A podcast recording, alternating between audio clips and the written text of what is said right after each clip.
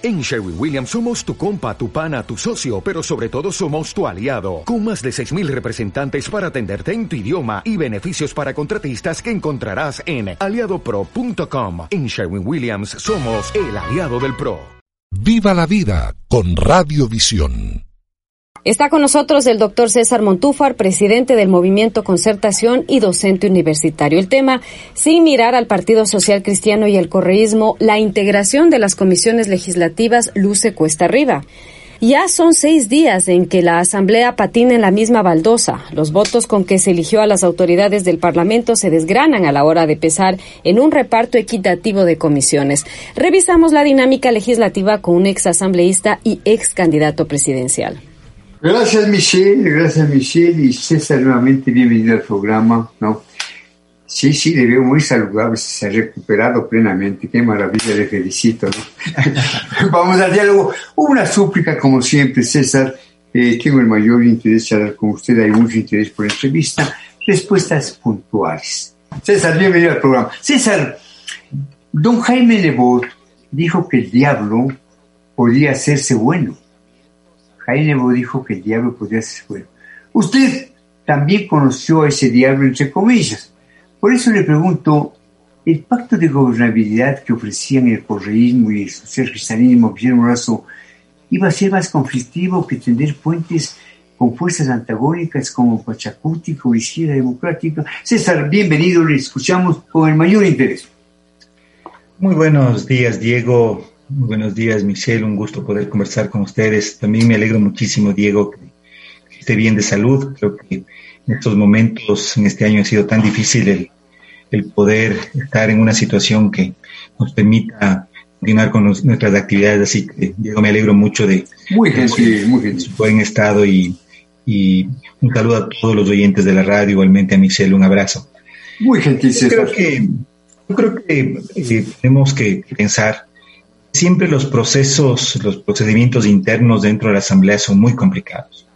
Muy complicados porque alguna vez, eh, recuerdo cuando la primera vez, primer día en que me posesioné como asambleísta, ya en el año 2009, eh, la sensación que sentí cuando hice el recinto legislativo y fuimos, tenía y participé en las primeras sesiones, es que el legislativo, el Congreso, la Asamblea, es casi como una licuadora es decir, es un, es un, un espacio tremendamente conflictivo, donde las, las situaciones, las incidencias se mueven con una rapidez enorme, en la que uno se encuentra, interactúa como pares, como pares, con muchísimos, decenas, en, ese, en la época en que yo fui asambleísta éramos 137, animales políticos en el buen sentido y el mal sentido de la palabra. Es un espacio muy complejo, yo creo que no es de extrañarse que la conformación de las comisiones legislativas sea un proceso complicado, un proceso en el que se llega a acuerdos que después, o a, digamos, a, consensos que después se derrumban, eso es normal.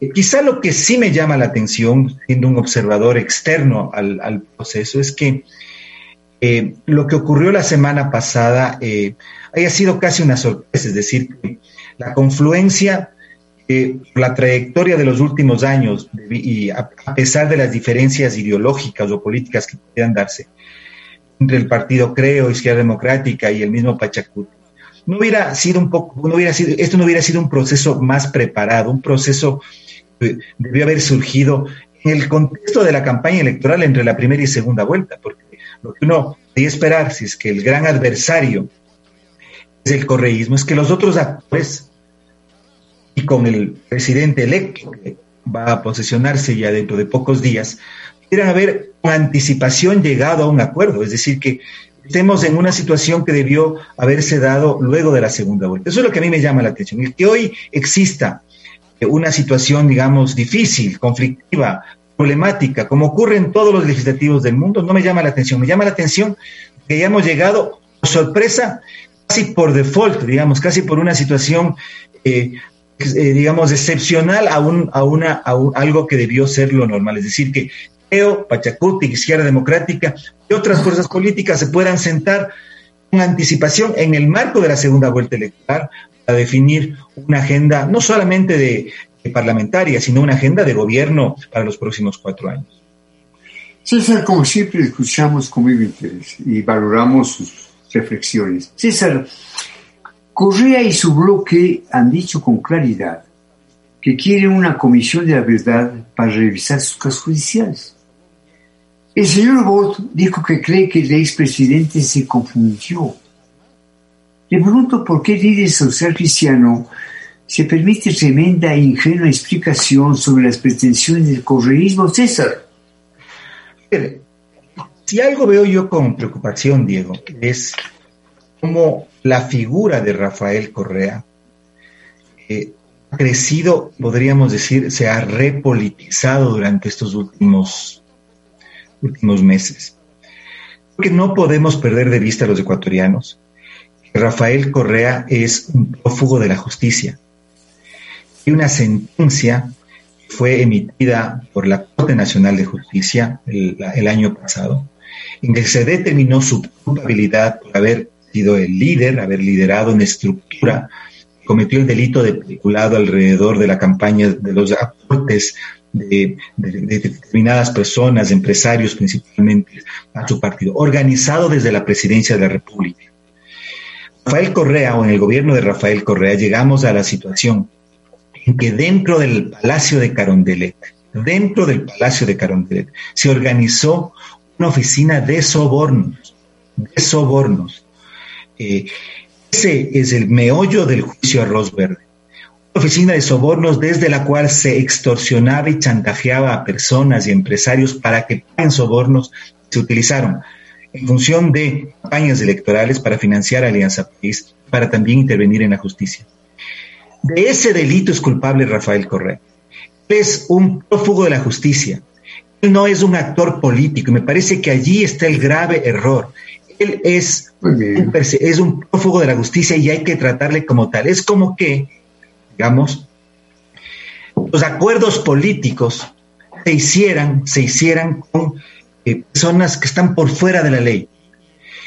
El bloque de asambleístas del movimiento o del partido UNES, ese bloque es un bloque de personas, supuesto, yo discrepo completamente con ellos, siguen a un cierto líder que como estaba diciendo hace un momento, es un, reo, es un prófugo de la justicia. Ellos son actores políticos. Cualquier conversación, si es que era necesario tener una conversación, era con ellos, pero no fue la justicia. Yo le pongo este ejemplo, eh, digo, que puede sonar un poco burdo, pero es, es así. ¿Qué tal que las autoridades ecuatorianas, el presidente del Ecuador, conversa con el jefe del cartel de Sinaloa para lograr la pacificación de las cárceles del país? es inconcebible. Entonces me parece que aquí hay un problema de distinción política. Rafael Correa ha ganado muchísimo este proceso, que se está reencarnando nuevamente en un actor político, en un actor al que se le tiene que llamar para que haya gobernabilidad en, el, en, la Asamblea. Fíjese que algo, ha, ocurrido en los últimos días algo muy importante. Fue el día de ayer, eh, eh, salió en las redes sociales y crédito a la noticia porque periodistas de Hernán Higuera, que es de plena credibilidad en el país, acaba de mencionar precisamente la Corte Nacional de Justicia ha reiniciado iniciado el proceso de extradición de Rafael Correa. El Estado ecuatoriano solicitó la Interpol la declaratoria de alerta roja para detener, para ubicar y detener a Rafael Correa. Es decir, esa es la situación, esa es la postura del Estado ecuatoriano su sistema de justicia. Esa debería ser una de las principales prioridades del próximo, de la política exterior ecuatoriana. Que aquí de lo que, lo que tiene que respetarse es el Estado ecuatoriano. Entonces, yo creo que aquí ha sucedido algo que me parece a mí que prende alarmas y es preocupante. Y es que un actor, no es un actor político, jefe de una organización criminal que actuó desde la presidencia de la República como jefe de Estado, utilizando la infraestructura, el propio Palacio de Carondelet. Ahora regrese al escenario político un actor clave con el que hay que llegar a tomar decisiones y llegar a acuerdos. Eso me parece a mí un grave equívoco político y me parece que en el país debemos poner las cosas en su puesto, tenemos que ordenar las cosas y llamarlas por su nombre. En ese sentido creo que eh, afortunadamente, este, este, este, proceso, este acuerdo, Rafael Correa, de la justicia no se dio, creo que nos abre o nos prende muchísimas alertas rojas. La prioridad del Estado ecuatoriano es la extradición de los corruptos ya sentenciados por la justicia ecuatoriana, deben cumplir sus sentencias en el Ecuador. Esa es una prioridad de Estado, esa debería ser una política de Estado. Que estos actores se transformen nuevamente en actores políticos, me parece que es un muy mal camino. Celebro que este acuerdo no se haya dado, pero me, llama muchísimo la atención que ya hemos estado en peligro de que un acuerdo así se dé. Doctor Montúfar, celebro sus expresiones y coincido plenamente con ellas de pe a pa. Además, sus expresiones responden a una verdad histórica irrefutable y usted expresa lo suyo con profunda valentía. Sí, ¿Cómo es posible que un reo de la justicia venga aquí a dictar clases de moral y pretenda que se conforme una comisión de la verdad? ¿Pero qué está pasando? Eh, eh, César, quiero decirle que hay mucho interés por la entrevista. Hay algunos saludos para usted, por ejemplo, un saludo de don Javier Flores. Le mando un saludo muy cordial. Y tenemos nuestros seres argentinos. Aquí tenemos Luis Adolfo Albuja, Catalina Tapia, María Dolores, Wilman Puente, Jimena Mozón, todos están escuchando la entrevista y le mandan un saludo cordial a usted y aumente al programa. Sí, qué bueno. Bien, amigas y amigos, eh, Michelle desde Madrid, España, su buena amiga, tiene para usted una pregunta, César. Michelle. César, ayer en la entrega de credenciales al nuevo Ejecutivo, Lazo dijo que la gobernabilidad se sostiene en la confianza de la ciudadanía en las instituciones. ¿Esta idea satisface la necesidad de conocer por qué creo salió del pacto? Bueno, yo creo que las palabras del presidente Lazo son palabras que, a mí, acogen el sentimiento de la mayoría de ecuatorianos el Ecuador requiere de acuerdos mínimos, requiere de un esquema. A mí no me gusta mucho la palabra gobernabilidad, pero utilicémosla. Un esquema de gobernabilidad que permita afrontar sus principales problemas. Eh, y creo que en realidad eh, el país está en una crisis tan profunda. me parece que si el próximo gobierno no articula acuerdos con distintos sectores. Quizá no es un gran, un solo gran acuerdo nacional, como, como tal vez en algún momento muchos propusimos y quizás soñamos. A veces es demasiado ambicioso un solo gran acuerdo nacional. O quizá acuerdos parciales, acuerdos con determinados sectores. Eh, actores clave en la política, en la economía, en la sociedad ecuatoriana. Si es que eso logra liderar el gobierno, creo yo que se crean condiciones políticas, condiciones, vamos a decir, de gobernabilidad, con los que, sobre los cuales el Ecuador pueda afrontar un problema económico tremendamente grave. Un tema sanitario sigue eh, con mucha más fuerza. Eh, mire, yo creo que Ecuador y el mundo, pero el Ecuador en particular, los países más afectados de América Latina, ya no viven solamente una pandemia. Hay un debate en este momento sobre cómo calificar el momento que estamos viviendo.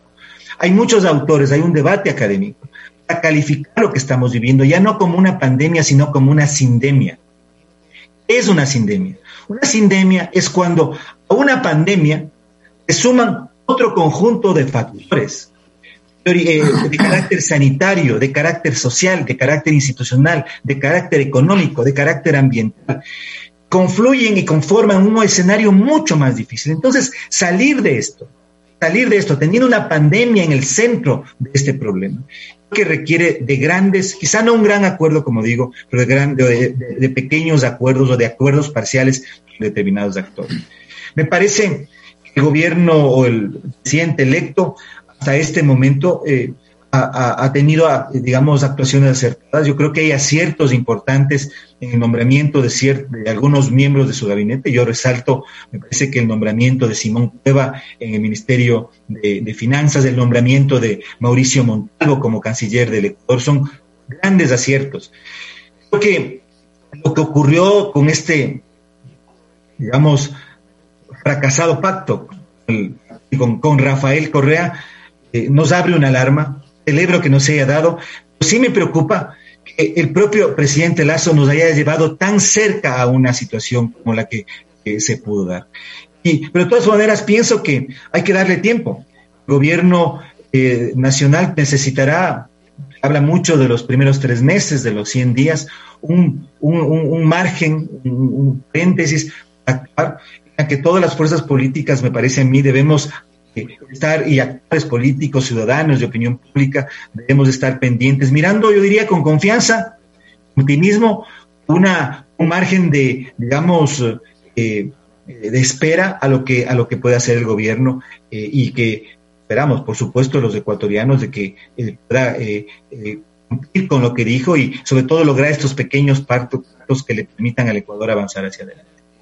Es valioso sus pronunciamientos y qué oportuna su mención a la sindemia, porque en realidad estamos viviendo una sindemia que va mucho más allá de la pandemia, ¿no?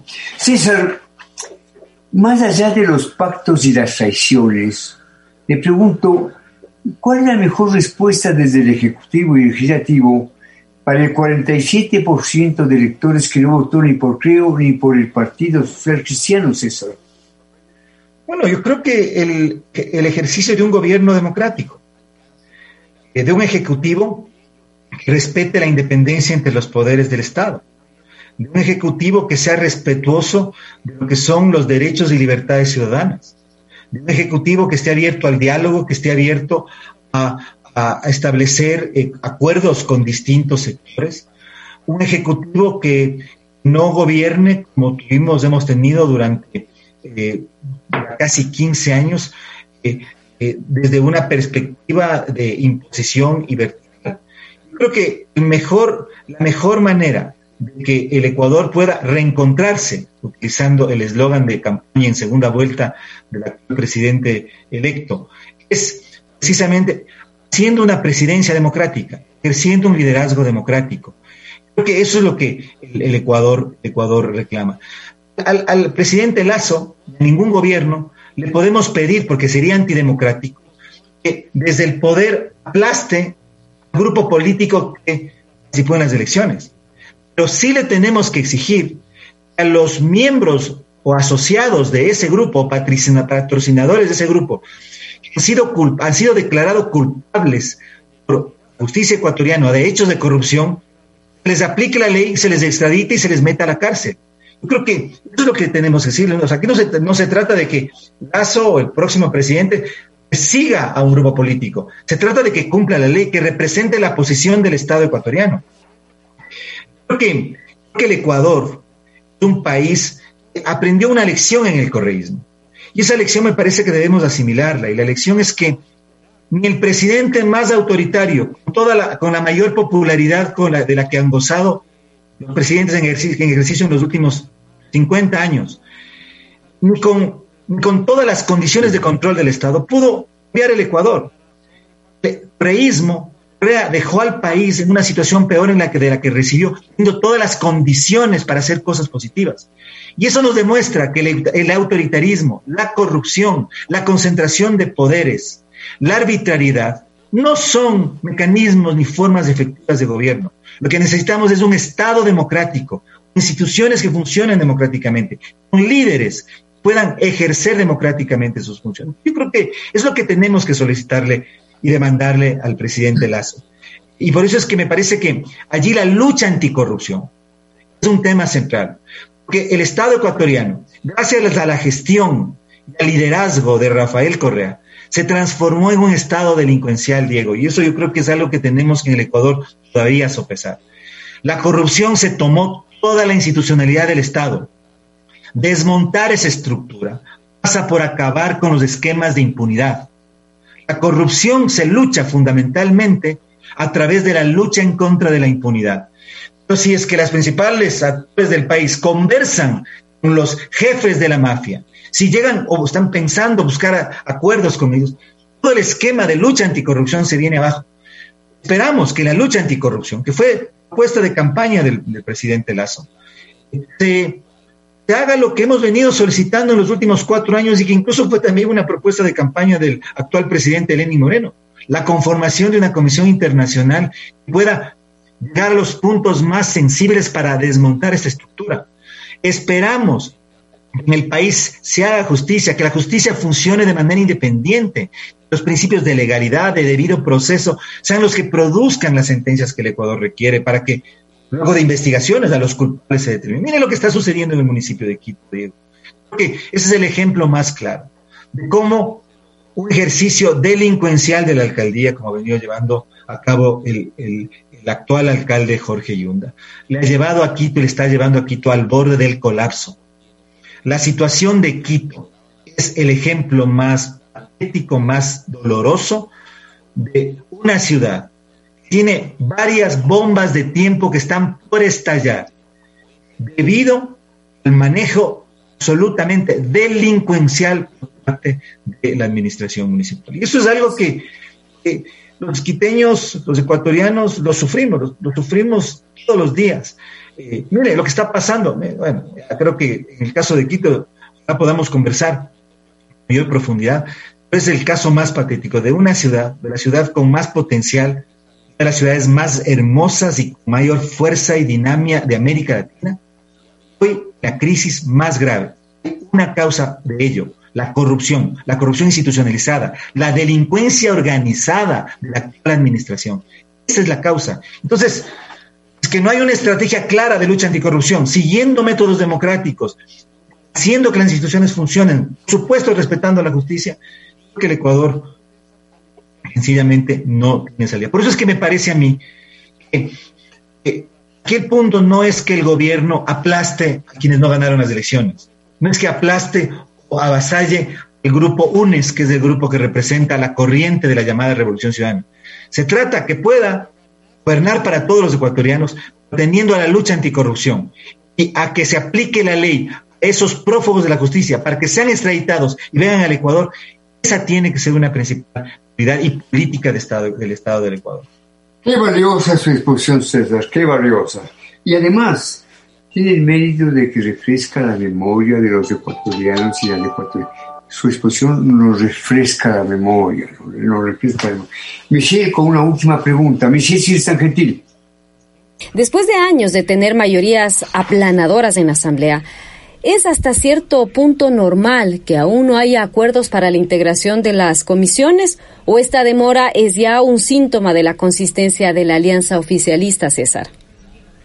Lo que te decía hace un momento, Michelle, a mí me, me llamó mucho la atención, me ha llamado mucho la atención, luego de que ya fueron declarados los resultados oficiales para la segunda vuelta, el actual presidente electo y las fuerzas políticas no hayan llegado o no hayamos llegado que debería ser un acuerdo de gobernabilidad. Un acuerdo legislativo, una agenda mínima legislativa y una agenda de gobierno. Me llama la atención que la opción A del gobierno electo, del presidente electo, haya sido un acuerdo con el grupo liderado por la delincuencia, que expresa la delincuencia organizada del correísmo. Y que el actor clave de ese acuerdo haya sido el prófugo de la justicia, Rafael Correa. Eso me llama la atención. Me llama la atención de que Celebro el que ese acuerdo no se haya producido. Me parece correcto que el presidente Lazo haya desmantelado ese acuerdo. Sin embargo, que hayamos estado tan cerca, me parece algo que de alarmas sobre lo que el presidente Lazo debería responder. Fíjese, Diego Michel, que ciudadano ecuatoriano no se diga a un presidente electo. Si conoce el paradero de un prófugo de la justicia ecuatoriana, debería decirlo.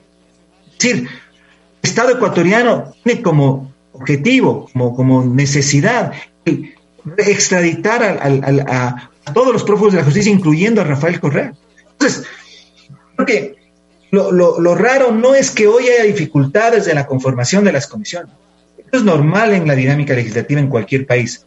Lo extraño, lo que a mí personalmente me preocupa, es que esas comisiones, e, ese acuerdo no se haya construido desde la propia segunda vuelta electoral que el resultado legislativo y el resultado del nuevo gobierno ya exprese una correlación de fuerzas en que, vamos a decir, los sectores decentes del país puedan articular una posición conjunta desde el Ejecutivo, desde el Legislativo contra la delincuencia organizada.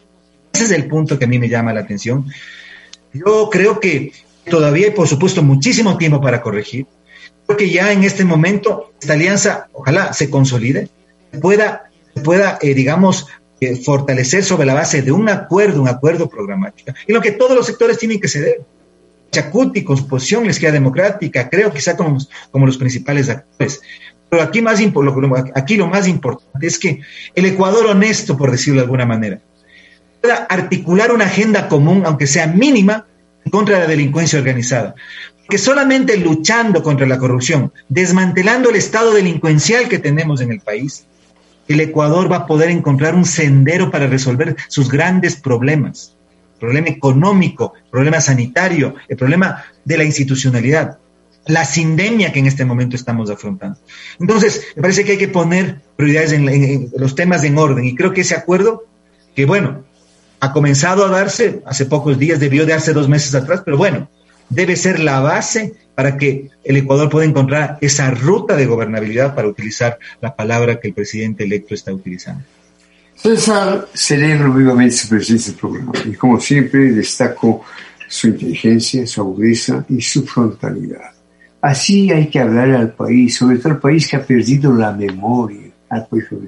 En Buenos Días de Visión, el doctor César Montúfar, a quien le veo realmente bastante recuperado, como digo, bastante César, un abrazo cordial, un abrazo cordial.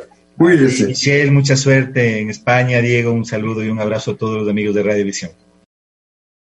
Viva la vida con Radio Visión.